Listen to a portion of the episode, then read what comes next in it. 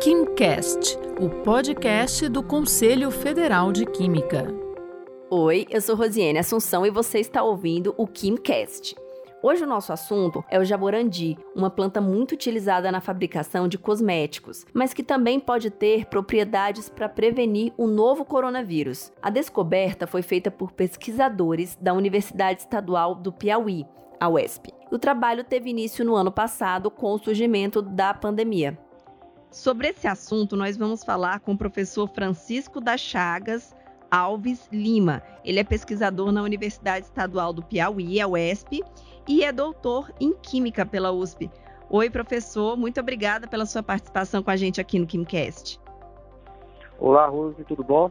É um prazer estar aqui com você, né, para falar um pouco sobre as minhas pesquisas, divulgar, mostrar que o nosso Piauí também a gente faz ciência, né?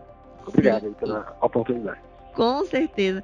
E a gente queria saber, professor, como é que vocês descobriram que o jaborandi tinha esse potencial? Bem, assim, a ciência não é feita do nada, né? Infelizmente, nos dias atuais no Brasil, encontramos vários cientistas, né? Muitos deles sem nunca ter entrado no laboratório. Sim. Por que, que eu falei isso? Porque, na verdade, a gente já vem trabalhando com o jaborandi há seis anos. Então, é, do, com, com o jaborandi, eu já formei dois doutores um, na, é, um trabalhando com doenças de Chagas e outro trabalhando com extossomose. Então, a gente já vinha trabalhando. E no caso, nesse, nesse caso específico, é, o Ezio, que é meu aluno de doutorado, ele já vinha fazendo o, o seu trabalho com outras doenças, né? Testando o jaborandi, as moléculas do jaborandi em outras doenças. Quando, no início da pandemia, a gente resolveu tentar fazer um estudo em sílico, que é um estudo onde eu pego o computador e faço é, estudos computacionais, pegando o enzima e as moléculas presentes, vejo se tem ou não interação. E a gente pegou essas 10 moléculas no jaborandi que apresenta aqui no Piauí, e a, é, tendo como resultado quatro dessas moléculas com bom potencial de inibir, né? ou seja, de interagir com o vírus e, impossibilitar o vírus de fazer ações como, por exemplo, reprodução, que é um dos, dos problemas do vírus. Né? Tá. E quimicamente falando, professor, como o jaborandi interage com a, com a enzima da Covid-19?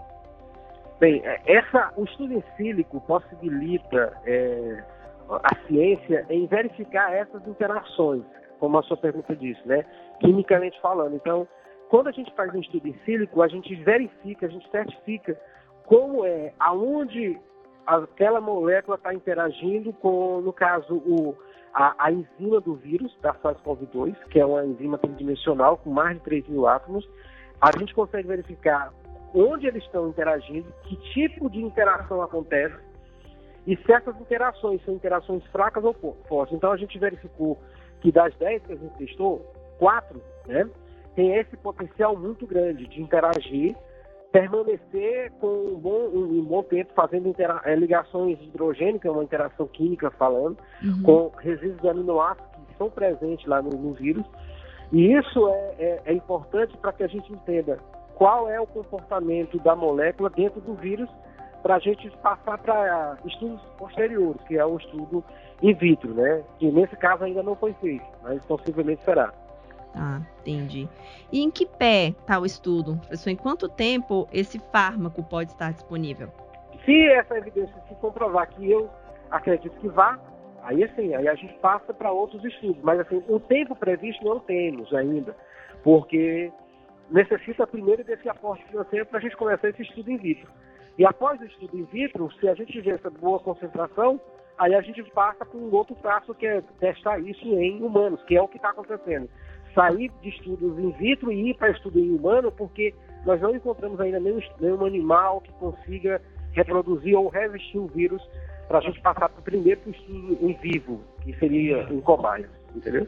Você ouviu a minha conversa com o professor Francisco das Chagas Alves Lima sobre o potencial de combate à Covid-19 que o jaborandi pode ter. E no nosso site você encontra mais notícias relacionadas à pesquisa e demais assuntos relacionados à química. Acesse www.cfq.org.br.